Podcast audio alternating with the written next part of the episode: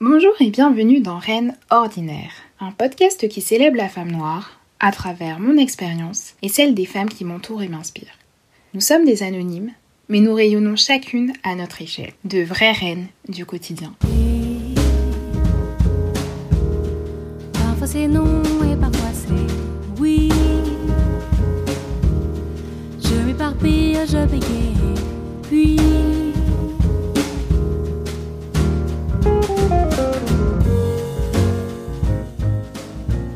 Aujourd'hui, je reçois Jessie. Queen Jessie est une jeune femme aux nombreuses casquettes. Web marketeuse, créatrice de contenu, podcasteuse et bien plus. Dans cet entretien, riche en émotions, Jessie tenait à parler du droit à l'échec et notamment pour les femmes noires. C'est aussi un épisode où on parle de santé mentale, de maternité puisque Jessie est une jeune maman, du regard des autres, d'amour, de reconstruction et bien plus. Une interview très intense que je suis ravie de partager avec vous aujourd'hui. Bonne écoute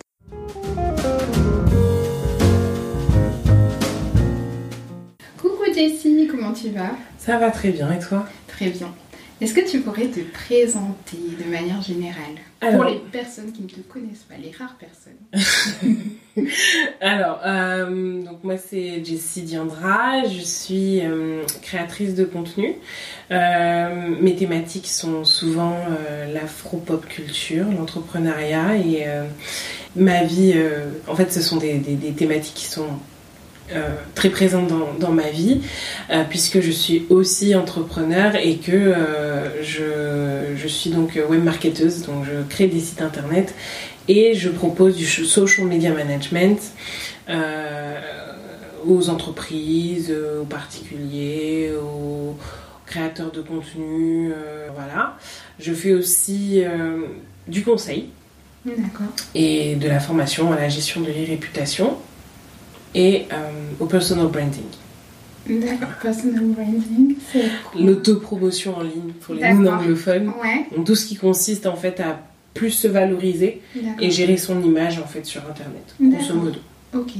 Et du coup, comment ça t'est venu euh, euh, Comment ça m'est venu? Comment t'en es arrivé là? Euh, Qu'est-ce qui te plaît dans... dans...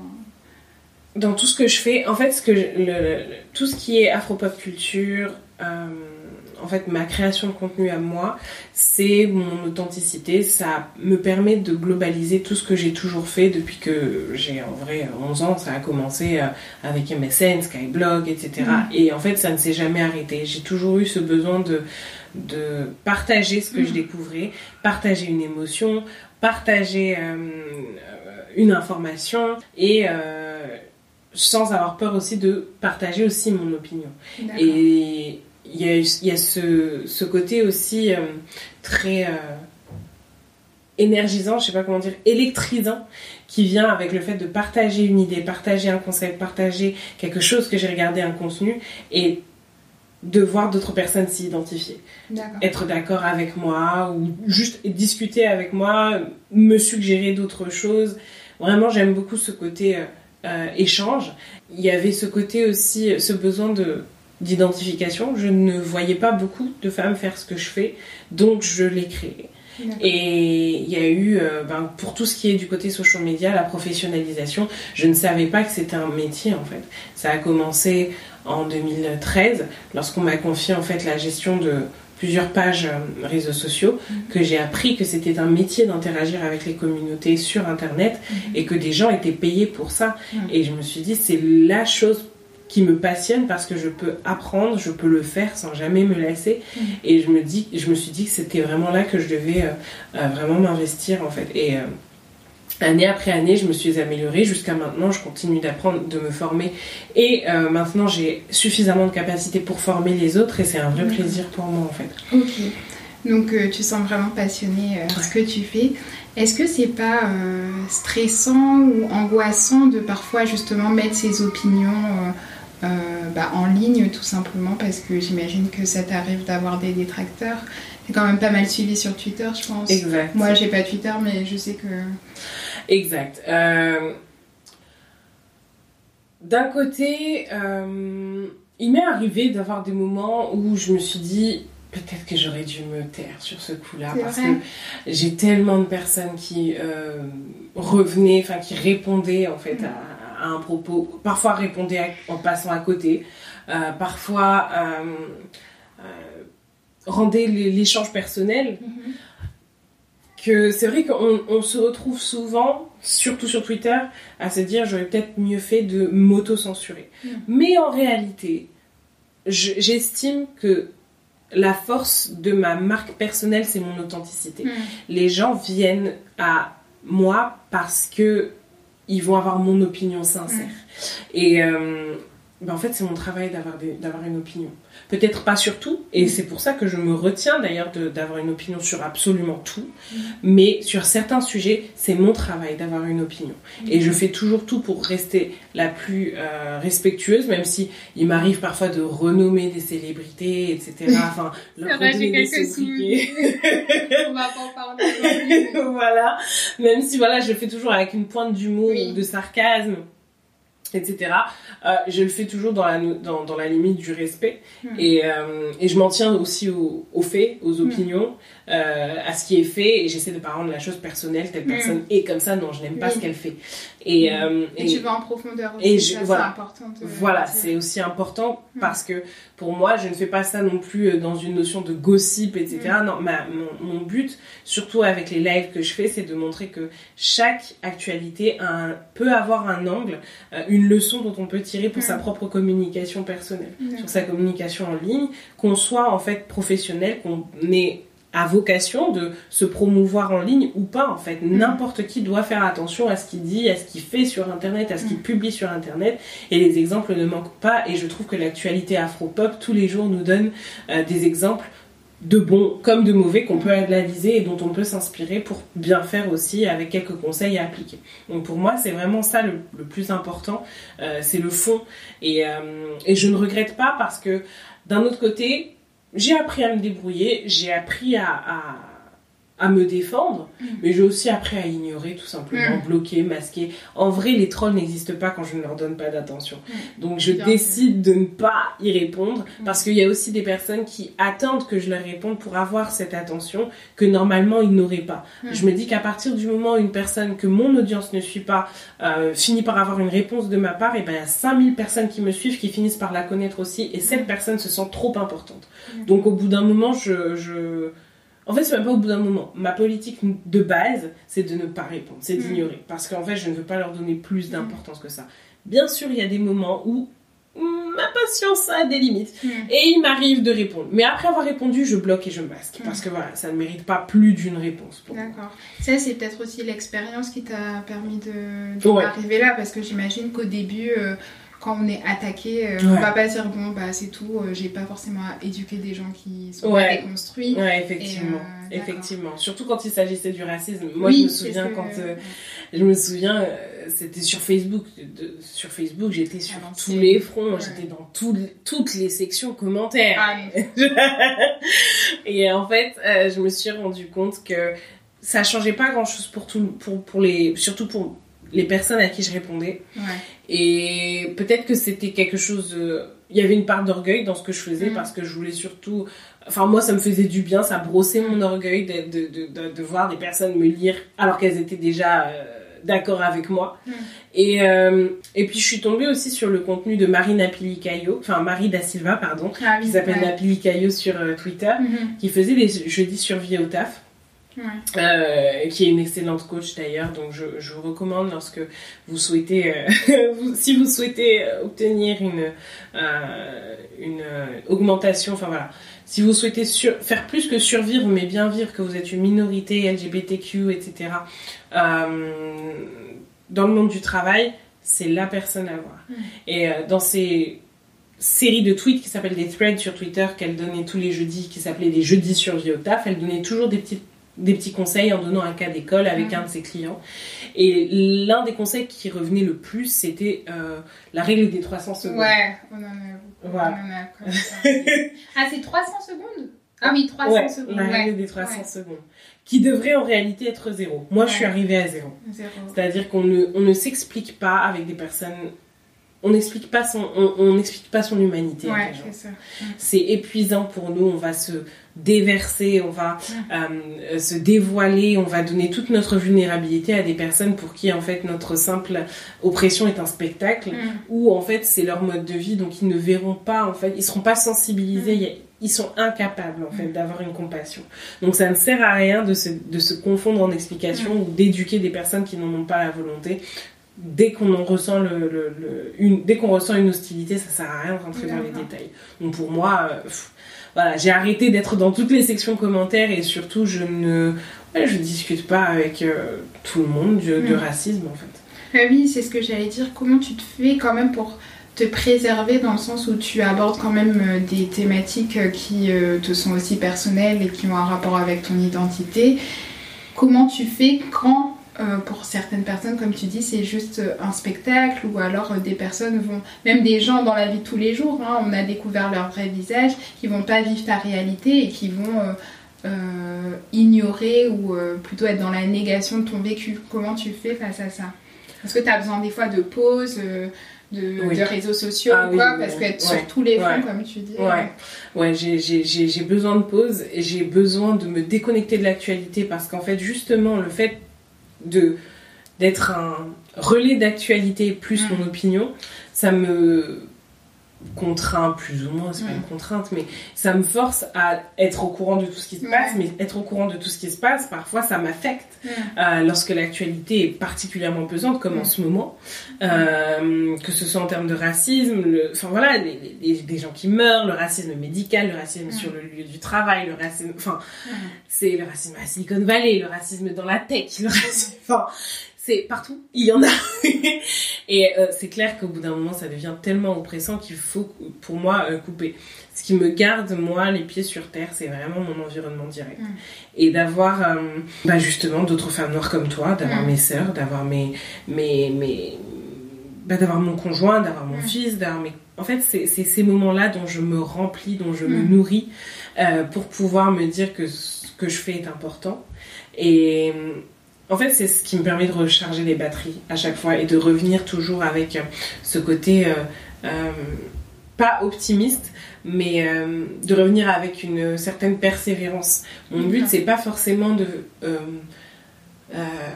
et d'éduquer les gens jusqu'à ce qu'ils ne soient plus racistes. Non. En fait, la vocation de mon contenu, il Mm. n'est pas dédié aux racistes, il est di- dédié aux personnes qui le subissent Mm.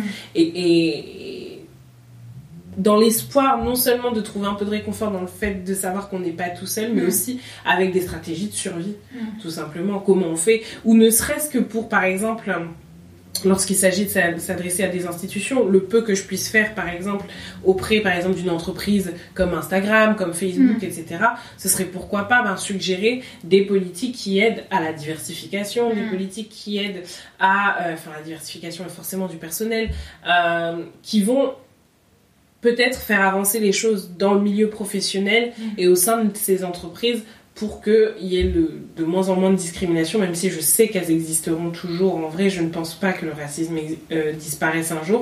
Mais voilà, au moins sur, à mon niveau, sur les lieux, le- sur les, les lieux où euh, il est question de euh, technologie, et particulièrement de d'entreprise sur les réseaux sociaux. Les réseaux sociaux, c'est ma grande passion, mais je pense que les Noirs, ils, ils sont très très maltraités Ouais. et c'est important de, c'est important pour moi d'être leur voix en fait. Parce qu'en fait, c'est ma voix aussi. Mm. Très bien. Et du coup, euh, qu'est-ce que tu penses du paysage actuel des réseaux sociaux? Ah, il y a encore beaucoup de travail. il y a encore beaucoup, beaucoup de travail à faire. Euh, je, trouve, je, trouve, je trouve que c'est dommage. Je trouve que c'est, ça doit être pesant. Que pour des personnes qui font l'intérêt de chaque plateforme, je, je veux dire, les communautés afro-descendantes créent des contenus toujours plus créatifs, toujours plus viraux, toujours plus intéressants, toujours plus divertissants. Ils créent des... Ils lancent des tendances en fait, Mm. dont ils ne bénéficient pas. Mm. Que ce soit sur TikTok, que ce soit sur Facebook, que ce soit sur Instagram, que ce soit... Et déjà à l'époque de Vine, enfin Mm. YouTube. euh, C'est très difficile pour les créateurs euh, afrodescendants de, de voir leur travail rémunérés à leur juste valeur, reconnus à leur juste valeur. Et euh, en fait, ça me désole, mais d'un autre côté, on on n'a pas d'alternative pour le moment. Et euh, beaucoup de personnes seraient justement euh, partisanes du pour nous, par nous, Mhm. mais malheureusement, c'est encore très difficile. J'en parlais dans l'un de mes épisodes de podcast. C'est encore très difficile, par exemple, de fédérer toutes les communautés noires parce que nous sommes différentes Ouais. sur un seul réseau social, social en fait. Et même si on voulait, est-ce qu'on aurait euh, les moyens en fait de se faire rémunérer? Est-ce que le réseau social créé par une personne noire aurait les moyens de rémunérer les créateurs autant que euh, fait- autant que Google rémunère des créateurs sur YouTube? Je pense que la réponse est non et ce n'est pas un reproche. La réalité, c'est que beaucoup d'entreprises euh, noires, des startups euh, en technologie, en fait, ils n'ont pas le droit d'échouer. Il- Mm. Lorsque un entrepreneur noir à la Silicon Valley ou même ici en France, Mm. il échoue, euh, les investissements ne reviennent pas la deuxième fois. Mhm. C'est très difficile de re- Mm. reconvaincre en fait pour réessayer. Ouais. Et en fait, le, ben, ben, on en arrive à, à- à la question du droit à l'erreur pour les personnes afrodescendantes, c'est qu'en fait on, on doit exceller ou alors euh, euh, sombrer dans l'oubli, surtout lorsqu'il s'agit de- des entreprises tech. Donc c'est très très délicat. L'argent en réalité est le nerf de la guerre et malheureusement, ben, tant qu'on n'arrive pas à s'autofinancer et s'investir à, même à la même hauteur que ces gros géants, en fait, ces gros GAFAM, ce sera très difficile de les concurrencer et donc de dire, voilà, quittons Facebook pour telle, fla- telle plateforme. Donc pour le moment, tout ce qu'on peut faire, c'est protester à notre manière et essayer de faire bouger les lignes aussi à l'intérieur de, de, de, de ces, de, de ces entreprises, sur Facebook, sur Instagram, sur Google, etc. Mhm. Bon, Facebook, c'est la même chose, enfin Instagram et Facebook, c'est la même chose. Instagram appartient à Facebook, mais voilà, sur, euh, sur ces plateformes-là, même si je pense que les deux devraient, devraient être faits en même temps. D'une part, essayer de faire bouger les choses là où on est maintenant, euh, prendre notre place sur ces plateformes, et d'autre part, tout faire pour développer aussi une économie euh, communautaire qui permette de soutenir en fait euh, les entrepreneurs de, de ce secteur jusqu'à ce qu'ils ne soient plus dépendants, jusqu'à ce que ni les entrepreneurs ni les créateurs de contenu ne soient dépendants des autres plateformes. D'accord, ok. Très bien. Bah, merci pour cette réponse bien complète. Je voulais savoir, pour un peu plus te connaître, euh, quelles sont tes autres passions, euh, hormis euh, bah, les réseaux sociaux? Ah, je... j'aime beaucoup cuisiner. j'aime beaucoup cuisiner, ouais. Euh, en fait, c'est venu de ma mère, de mes deux parents en fait. Mon père euh, faisait, euh, père faisait beaucoup à manger. Il a, il- en fait, il aime beaucoup cuisiner. Mon père est économiste, voilà. Il a, il a un doctorat en économie, mais euh, à côté de ça, quand il quand il n'était pas en train de travailler sur une de ses thèses, sur un de ses livres, sur sa Mm. prochaine conférence, il, il regarde des émissions culinaires. Il note les, les, les recettes, pardon, et il les reproduit à la perfection. Tout type de cuisine Tout type de cuisine. Et B Le canard laqué, la, la cuisine suédoise. Une fois, il est parti à Stockholm, il est revenu avec une recette de salade géniale. Mais non, je savais pas. Ah oui, il, est, euh, il est vraiment passionné par ça. Et en fait, ma mère, euh, ma mère a un don pour la cuisine. Tout Oui, simplement. Je toujours- savais. Elle a J'ai dû bénéficier de ce don. Elle a toujours très bien fait à manger. En fait, voilà, ma, ma mère, euh, son rêve, ça a toujours été d'être traiteur, traiteur euh, à, domi- enfin, à domicile et traiteur d'événements. Et, euh, et, euh, et en fait, voilà, je, la cuisine, c'est, ça a été euh, les souvenirs que j'ai d'enfance, c'est que c'était un non seulement c'est un langage d'amour pour nous parce que quand quelqu'un vient à la maison et qu'on Mm. fait à manger, on a beaucoup- voilà, Recevoir. c'est- euh, ouais. souvent c'est tout ce qu'on avait à Mm. offrir et c'est ce qu'on avait de meilleur à offrir. Ouais. Euh, Un beau cadeau en même temps. Ouais. et euh, et euh, comme dit une certaine marque, bien manger, c'est le début du bonheur. Mais euh, aussi, c'était un moyen de créer un lien en fait Mm. avec mes parents. Et, et aujourd'hui, c'est mon langage d'amour. Moi, j'aime faire à manger, j'aime recevoir, j'aime faire à manger pour Mm. les gens, etc. Et euh, je, je, je me rappelle que en 2020, lorsque j'ai fait un burn-out, Mm. euh, l'une des premières activités qui m'a vraiment permis de déconnecter, en fait, pas seulement de déconnecter, mais de retrouver mes capacités de concentration, Mm. c'est me faire à manger. Donc, faire une recette de A à Z, me déconnecte en fait de mes angoisses, etc. Parce Mm. qu'on se focalise sur des petites tâches Mm. et, et, et puis on- on- ensuite on a un résultat. Voilà, c'est ça le euh, résultat voilà. On- Voilà, et c'est une satisfaction personnelle. Donc, euh, donc la cuisine, ça me, ça me fait énormément de bien, ça calme beaucoup mon esprit. Mm.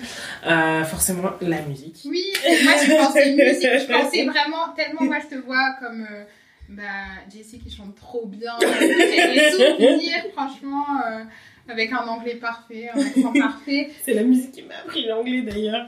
Ouais. Mais ouais, non, la musique a jamais quitté. Ça aussi, c'est de famille. En fait, mon père Ouais. était euh, musicien, plus jeune, il jouait de la batterie dans le groupe Rouge. D'ailleurs, la première fois que le groupe Rouge a joué en France, il me semble que c'était à la Fête de l'Humanité, ils étaient juste avant Johnny Hallyday.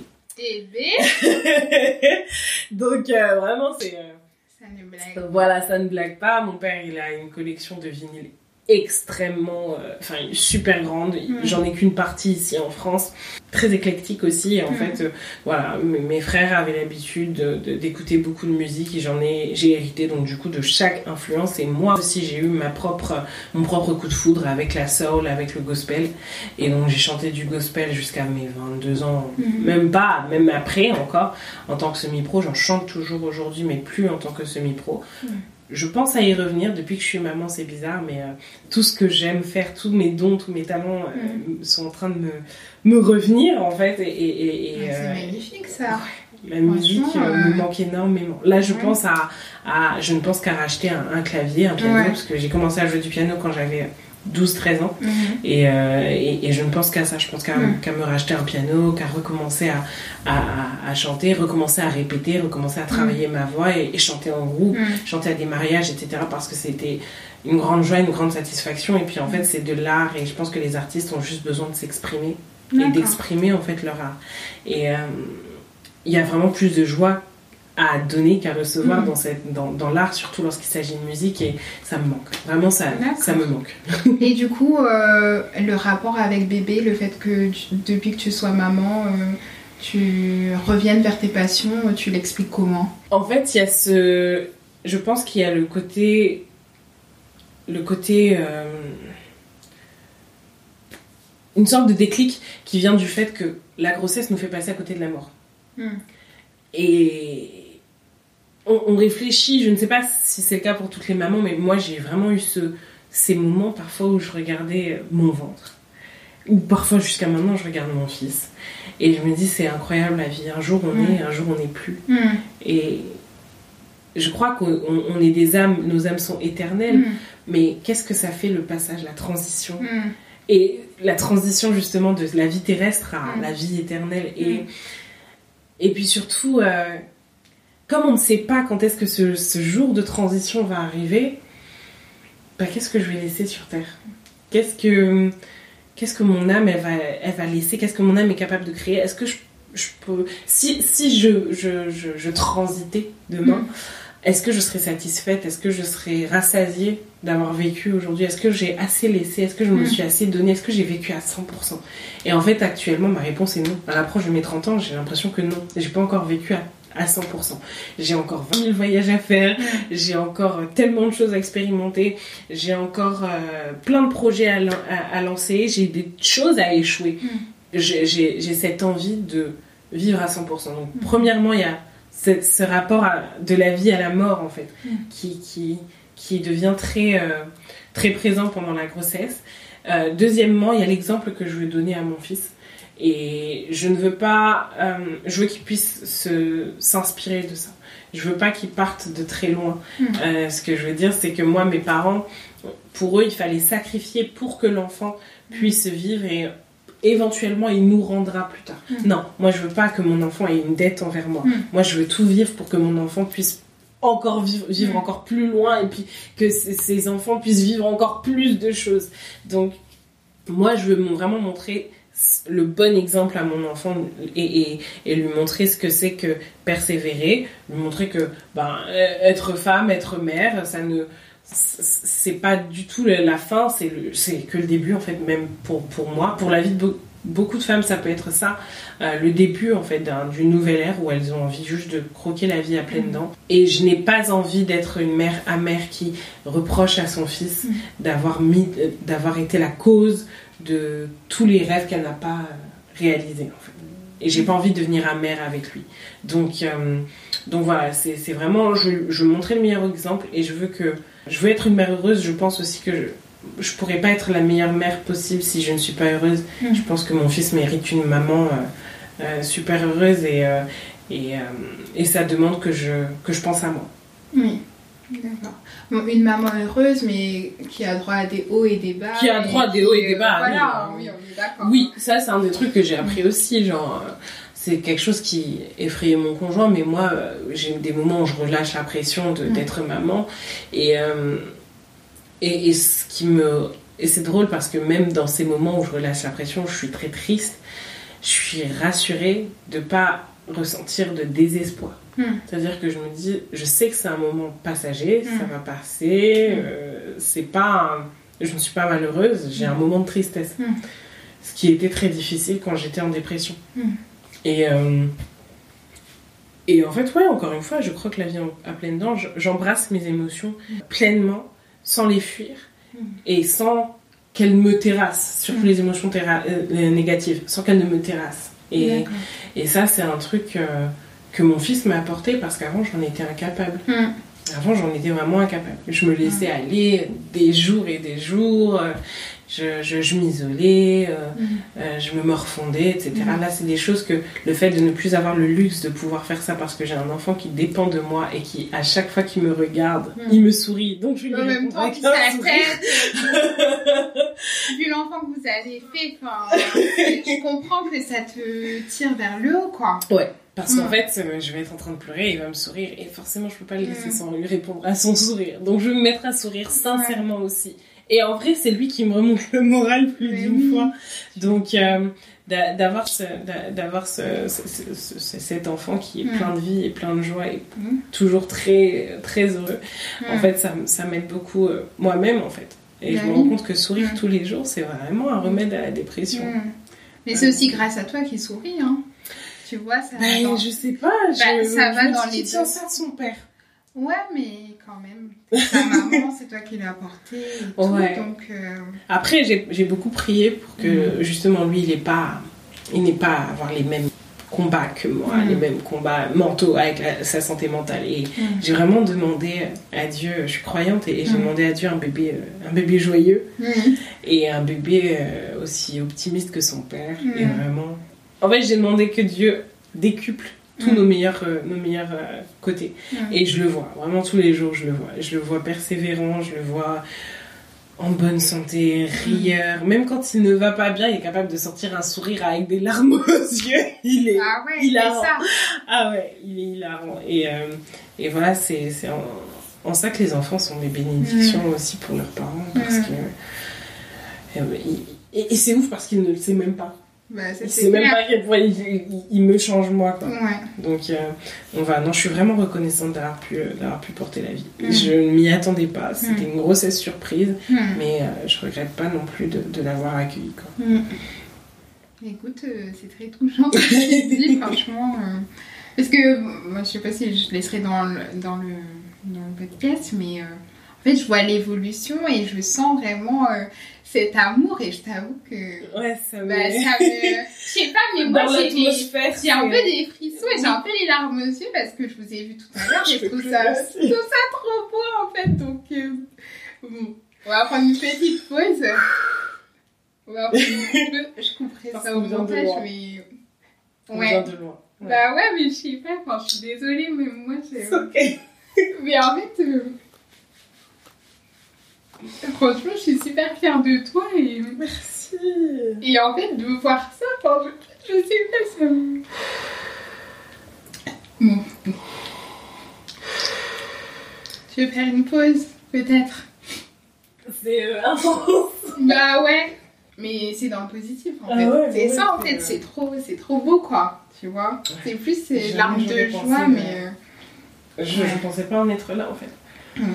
Je pensais pas. Et c'est c'est bizarre parce que j'ai j'ai des grosses. J'ai des difficultés. Y a... Rien n'est fini. Mm. J'ai dû m'arrêter de travailler. Je suis Mm. indépendante. Quand Mm. t'es maman, clairement pour, euh, pour, pour le monde entrepre... enfin, entrepreneurial, si t'es en micro-entreprise et maman, hmm. euh, tu comptes pour du beurre. Donc, euh, donc voilà, il faut travailler pour manger. Et donc ça, ça c'est vrai que ça représente une grosse pression pour, pour mon conjoint, mais, mais en fait, euh, tout ça, ça disparaît quand on regarde ce qu'on arrive à produire. Mm. Et ce qu'on arrive à produire, c'est un être humain Mm. et un, un environnement sain Mm. euh, pour l'élever. Et ouais, on vient de loin. Ça, Ouais. Pour moi, c'est une bataille. Je, je pensais pas, je pensais pas euh, que le- l'environnement toxique dans lequel j'ai grandi, parce que Mm. même si j'aime beaucoup mes parents, on n'a Mm. pas grandi dans le meilleur environnement. Mm. Je pensais pas réussir à produire quelque chose de meilleur pour mon fils. Bon, après, c'est que le début. Mm. Et j'espère pouvoir maintenir le cap euh, toute sa vie. Mais j'ai déjà l'impression d'offrir quelque chose de bien meilleur à Mm. mon fils que ce que moi j'ai reçu. ouais. Et euh, pour moi, c'est miraculeux parce que souvent on dit qu'on ne donne que ce qu'on a, mais moi, ce que j'ai pas reçu, j'arrive à le donner maintenant à mon enfant. Donc, euh, c'est vraiment tous les jours en fait, c'est c'est émouvant. C'est très, Mm. c'est émouvant, c'est un miracle, c'est c'est un truc que je célèbre et c'est pour ça que je me suis réveillée ce matin et je regardais les photos de, de mon fils et je me dis mais c'est incroyable. c'est- Mm. je sais pas, c'est. Et le pire, c'est que. Enfin, le pire. Le meilleur, c'est de, de penser que chaque maman expérimente ça, chaque maman qui aime son enfant et Mm. qui forcément désire son enfant, expérimente ça à chaque enfant en fait.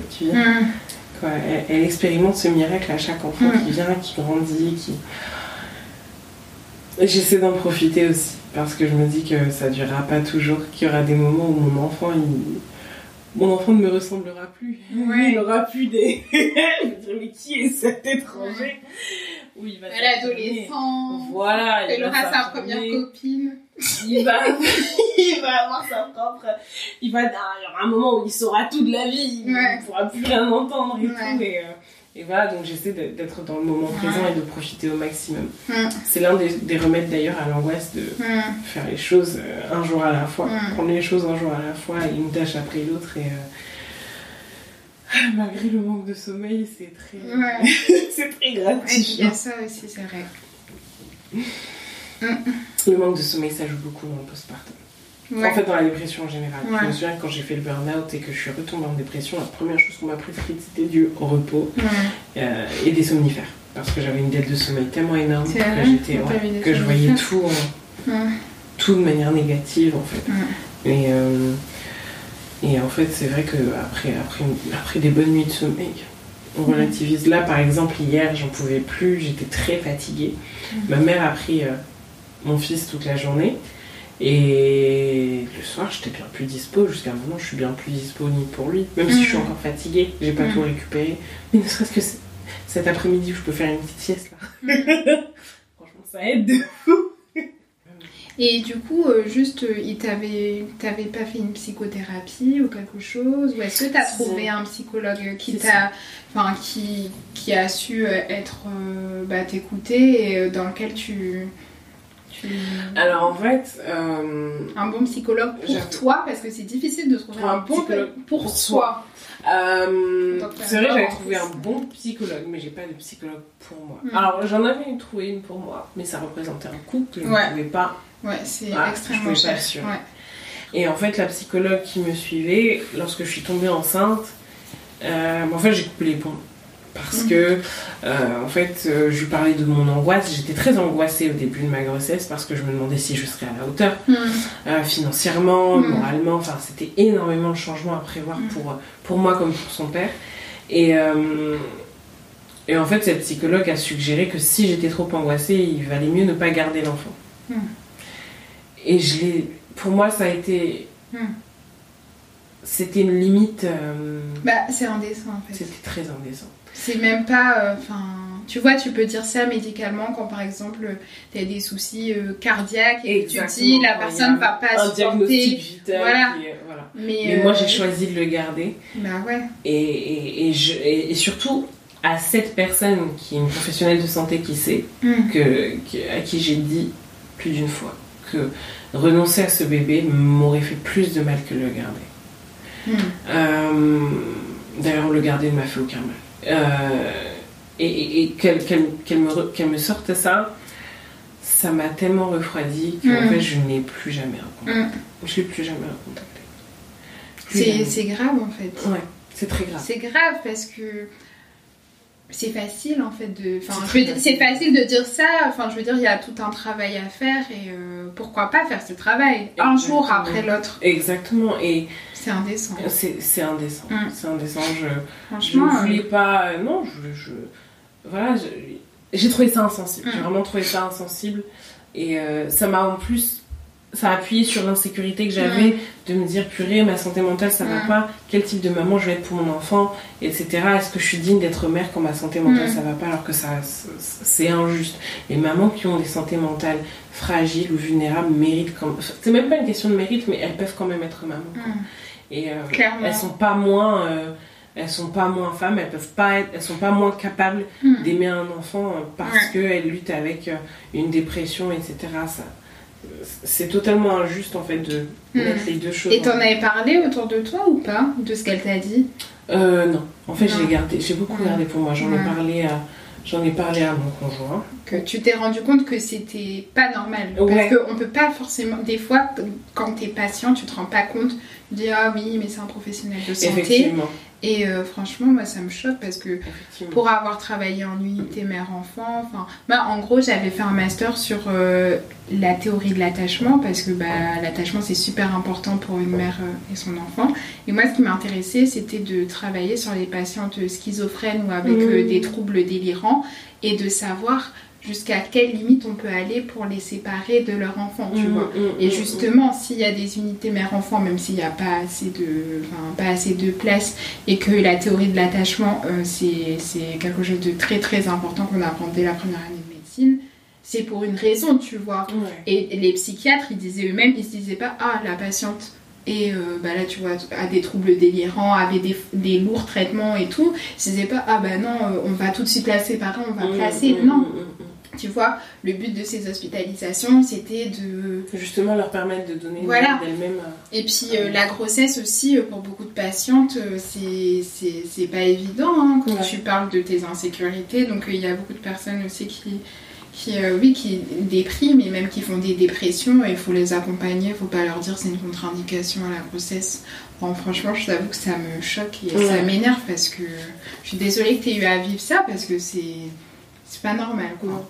C'est pas normal, mais bon, tu as fait le bon choix, tu as su euh, déconstruire aussi ce qu'on t'a dit et Ouais. tout, parce que... Ouais, c'est vrai que ça aurait été. Je pense qu'à une autre période, ça détresse, aurait euh. été. euh, Ça aurait eu une influence sur moi. Mhm. Mais pas cette fois-ci. Parce que j'étais vraiment très protectrice. J'ai tout de suite été très protectrice avec cet Mhm. enfant. Euh, dès ses premiers mois, vraiment. Mhm. Dès les premiers mois de grossesse, j'étais très. Ok, il faut que je me. En fait, c'est ce que d'autres mamans m'ont dit. Il faut que je me crée une bulle de bien-être dans laquelle seules les personnes bien intentionnées avec mon enfant peuvent entrer. Et, et Ouais, avec ton enfant, avec toi, quoi. voilà, avec moi, avec mon enfant, et, et Mm. c'est ce qui m'a, c'est ce qui m'a vraiment préservé, et c'est ce que j'ai réussi à faire sur la fin de enfin sur la fin de la grossesse, le, le ménage avait été fait. Mm. Donc, euh, donc ouais, je, je, je, je regrette pas. Ouais, c'est clair que l'environnement bienveillant, c'est... C'est très important. Ouais. Et je pense que beaucoup de personnes se rendent pas compte que la grossesse, elle commence vraiment dès le premier mois, et c'est pas pour rien. Mm. C'est pas parce qu'on ne voit pas un ventre que les bouleversements ils sont pas là, parce Mm. qu'on est extrêmement fatigué, que notre corps puise Mm. et pompe toute notre énergie pour créer les premiers organes du bébé qui sont le cœur et tout, on est déjà très sensible. Notre tête est partout.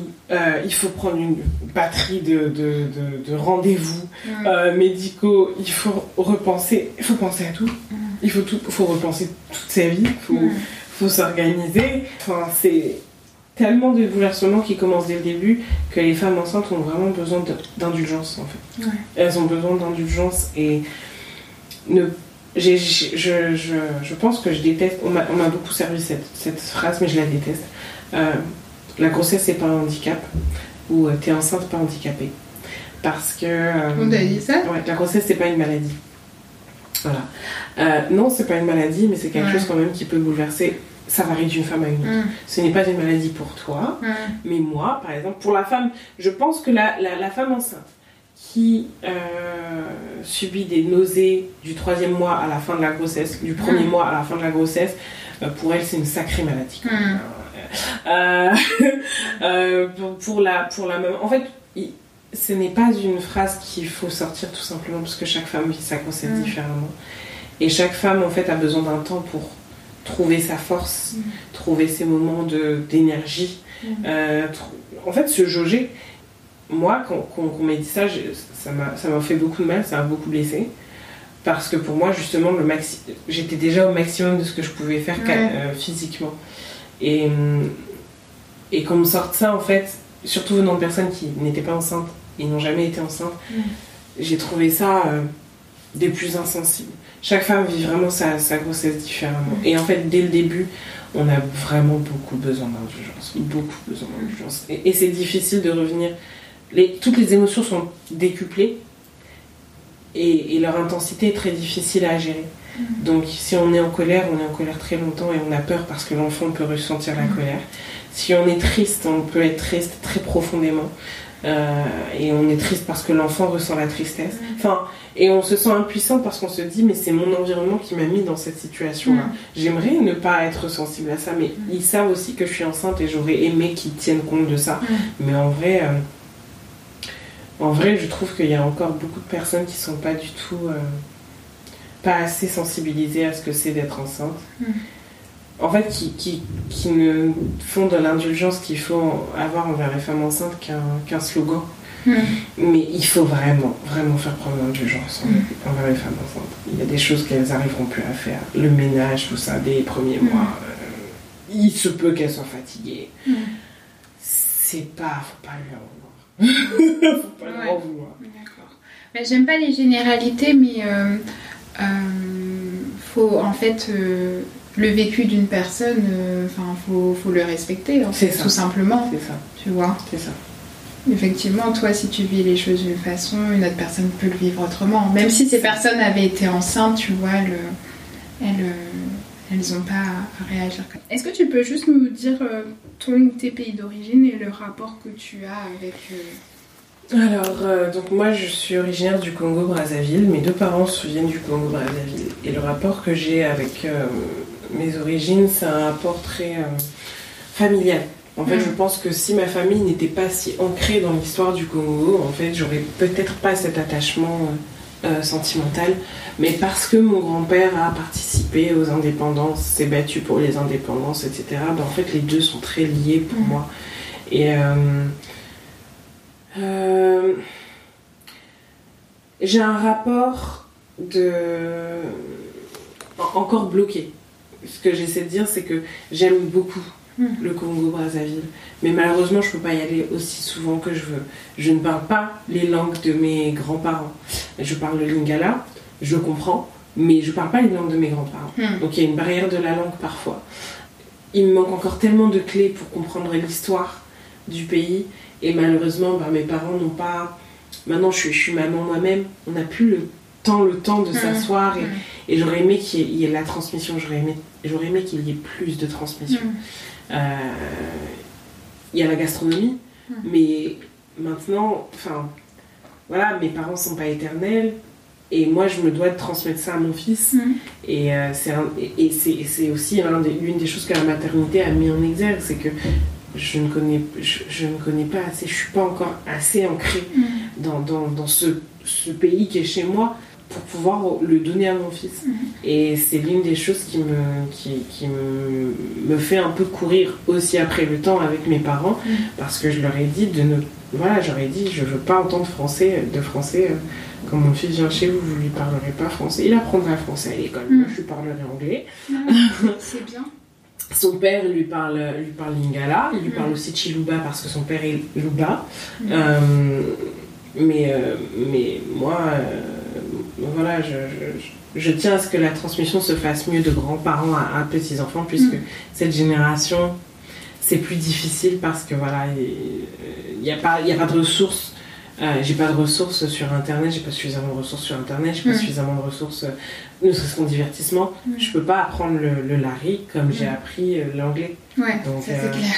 Donc voilà, le seul moyen d'apprendre le lari, c'est de- d'être baigné dedans, d'entendre, de se faire parler en lari et, et de pouvoir l'e- le- le- le- l'expérimenter. Chose que moi je peux plus faire, je suis plus dans l'environnement de mes parents tous les jours. Donc, donc voilà, mais par contre mon, mon fils, lui, oui, Et en plus, c'est une éponge, c'est un enfant, il peut tout, tout emmagasiner, donc euh, C'est vrai. j'ai plus en profiter, ouais. ouais, j'ai plus d'espoir que lui. Il va mieux parler que Ah, toi, limite. ouais, Ouais. Ok, d'accord. Et euh, du coup, donc là, tu parles un peu d'éducation, de tout ça. Euh, du coup, tu voulais aborder le thème du droit d'échouer. d'échouer. Pourquoi tu as choisi ce thème Quels sont tes... enfin, Qu'est-ce que tu veux nous transmettre par rapport à ça? En fait, j'ai choisi ce thème parce que c'est l'une des choses qui a beaucoup joué sur mon, ma santé mentale. Euh, de l'enfance jusqu'à maintenant, l'adulte que je suis euh, lutte encore avec l'angoisse et la dépression parce qu'il y a constamment cette peur de l'échec. Et c'est pas tant l'échec, mais les conséquences de l'échec qui me font peur. Euh, quand j'étais au lycée, tout ce à quoi je pensais quand j'avais une mauvaise note, c'est qu'est-ce que mon père va dire? Est-ce que, mon- je serai toujours, est-ce que j'aurai toujours autant de valeur à ses yeux? Mhm. Parce que la manière dont il ça va s'adresser à moi Mhm. va me laisser penser que j'ai moins de valeur à ses yeux, qu'il m'aime moins parce que Mhm. j'ai eu une mauvaise note. Euh, comment je vais être traitée? Est-ce que on va me frapper? Est-ce que on va me crier dessus? Est-ce qu'on va penser que je suis une euh, fainéante, etc. Toujours les quand dira-t-on Le regard des autres parce que le j'ai regard échoué. des autres. Voilà. Euh, le regard des autres parce que j'ai échoué maintenant en tant qu'adulte. Mon Dieu, si j'échoue, euh, euh, voilà, j'ai une certaine plateforme, etc. Qu'est-ce que les gens diraient si ils savaient que je lutte avec telle, telle, telle chose, etc.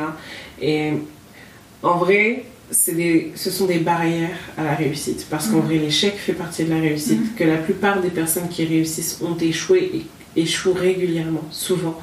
Euh, et en fait, la différence entre celles qui réussissent et qui, celles qui réussissent, qui finissent par réussir et celles qui restent sur l'échec, c'est justement cette capacité à encaisser l'échec, à l'encaisser de manière positive et, euh, et à pou- pour pouvoir garder ce cœur d'enfant ou cette- cet optimisme de réessayer jusqu'à ce que ça, ça, ré- ça, ça fonctionne. Mhm.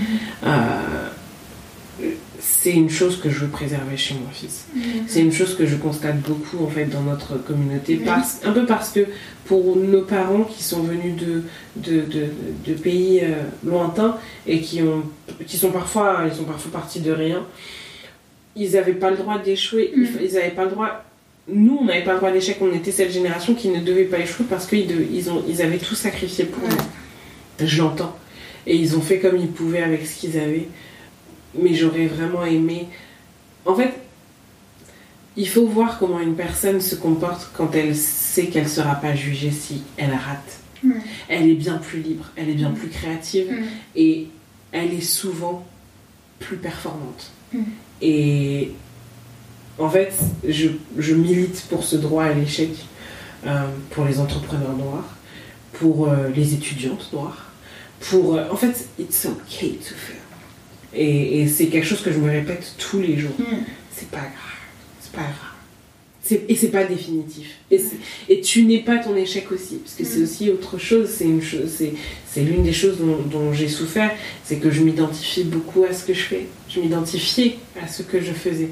Donc si j'échouais, j'étais un échec. Mm. J'étais une erreur. J'étais, une terrible personne parce que j'ai échoué. Ça n'a rien à voir. C'est deux choses différentes. Et c'est deux choses qui les- l'estime de soi. Et à, à terme, en fait, ça, ça, ça n'aide pas à, à- à remonter la pente quand on déprime. Parce qu'en fait, on finit par, se, par être notre propre. Mhm. Bon, on est souvent trop critique avec nous-mêmes. Et on, on attend euh, de nous des choses. euh, voilà, on, on met des standards irréalistes sur, nous, sur nos propres capacités.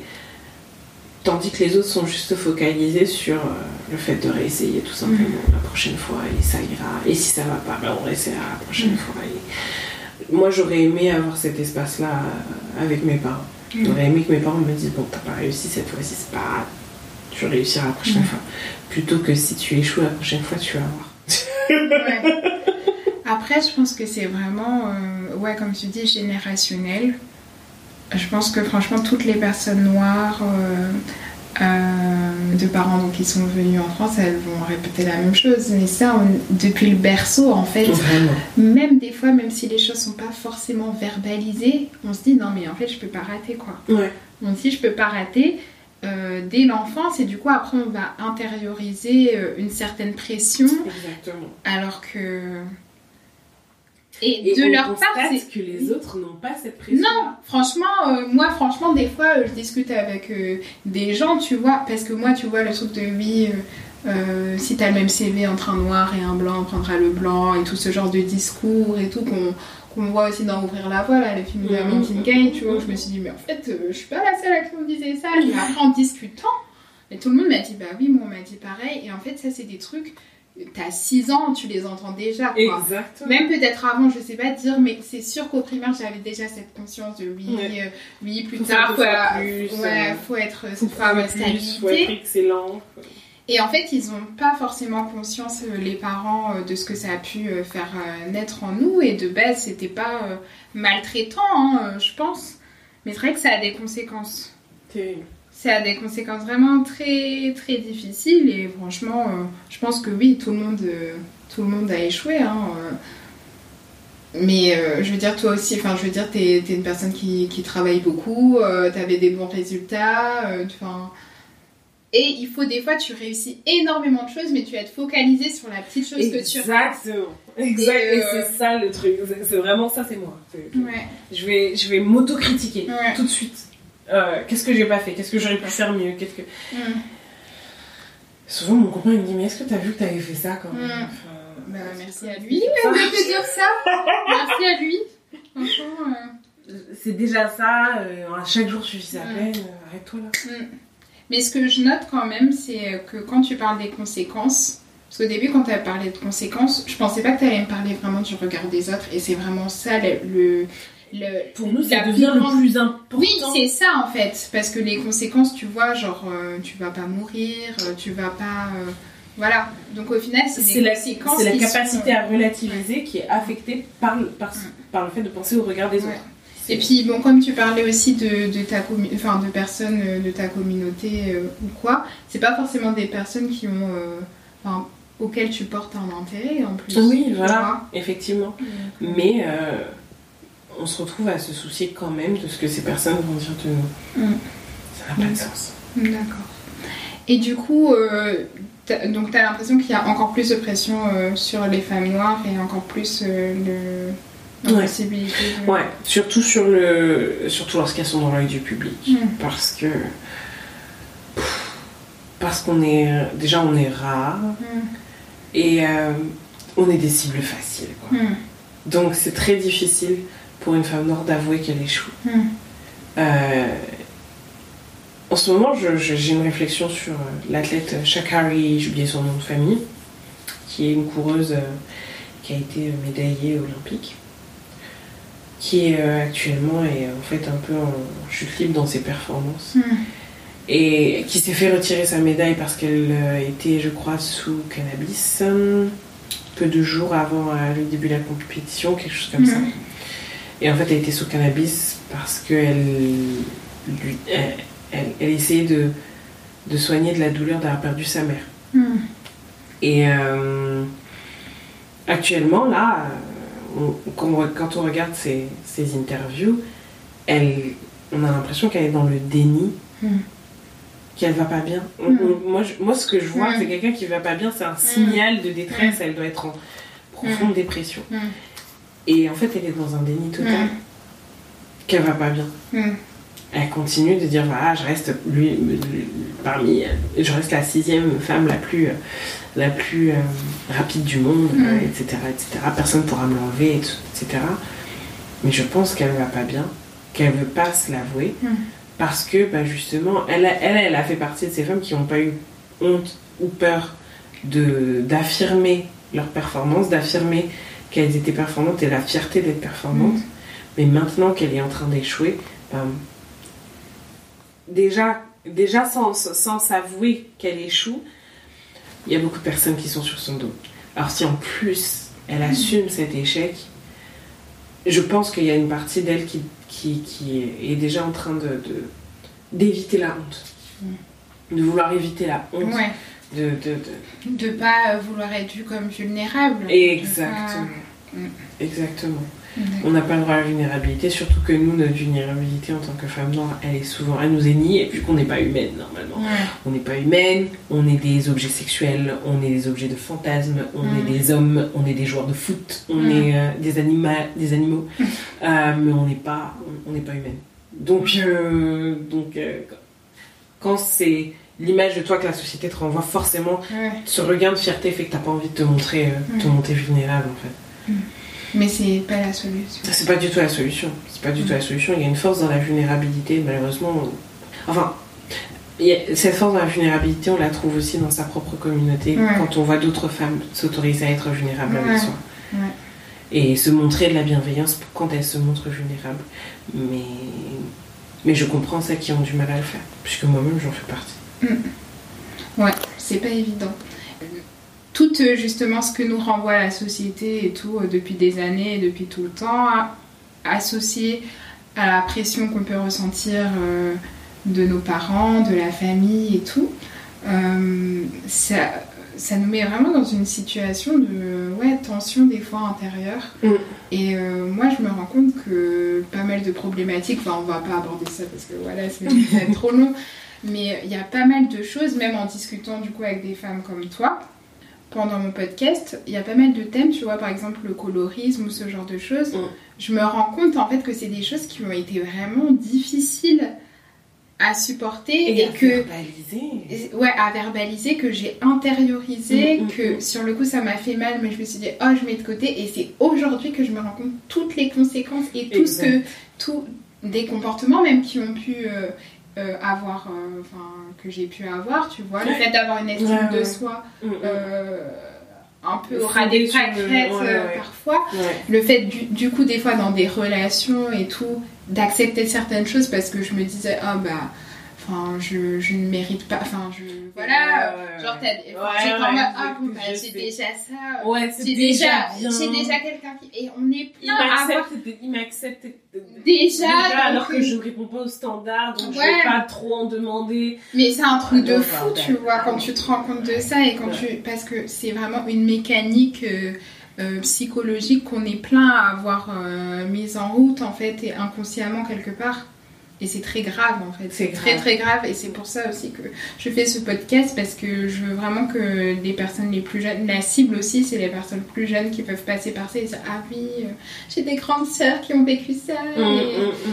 et, euh, C'est c'est mon espoir que les personnes soient bien plus. euh, les jeunes soient bien plus sensibilisés à Ouais. ça. Que parce qu'ils ont entendu parler des mots avant, ils soient plus équipés pour les Mm. identifier. Parce que nous, en Mm. fait, ce qu'il y a, c'est l'une des, des- des raisons pour lesquelles on a souffert en silence, c'est que Mm. personne ne les, les verbalisait. Mm. Et que on finit par finalement les déconstruire. Et c'est une bulle qui, qui éclate le jour où une autre personne vient avec les bons mots mm. pour valider ce qu'on a vécu. Mm. C'est euh, pour nous, c'est une pour nous, on découvre qu'en fait, ce que j'ai vécu, ça s'appelle comme ça. Ouais, clairement. C'est euh, et c'est c'est- et c'est ça se dénonce, etc., etc. C'est D'accord. préjudiciable.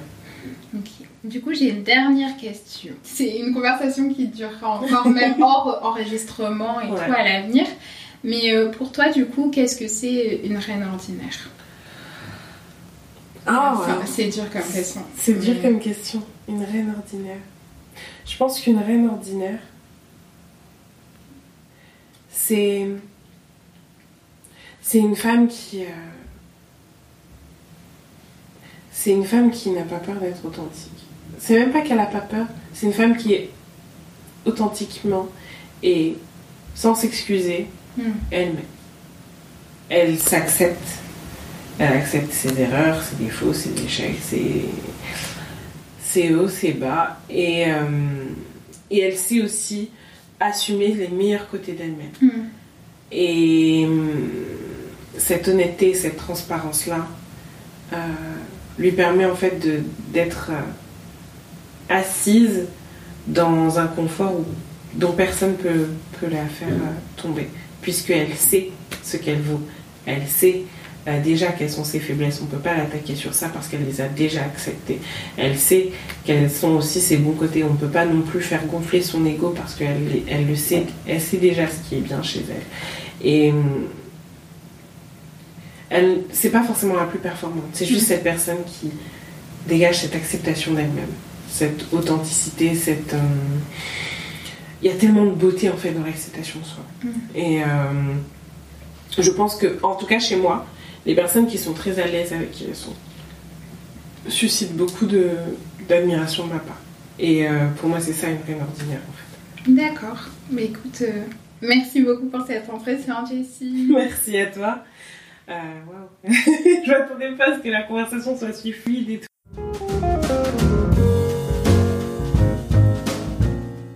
Merci beaucoup d'avoir écouté cet épisode de Reine Ordinaire. J'espère qu'il vous aura plu. Si c'est le cas, n'hésitez pas à interagir avec euh, moi-même ou les reines ordinaires que j'interviewe sur la page Instagram du podcast. J'espère qu'il sera poursuivi d'autres épisodes. Je vous embrasse et à bientôt.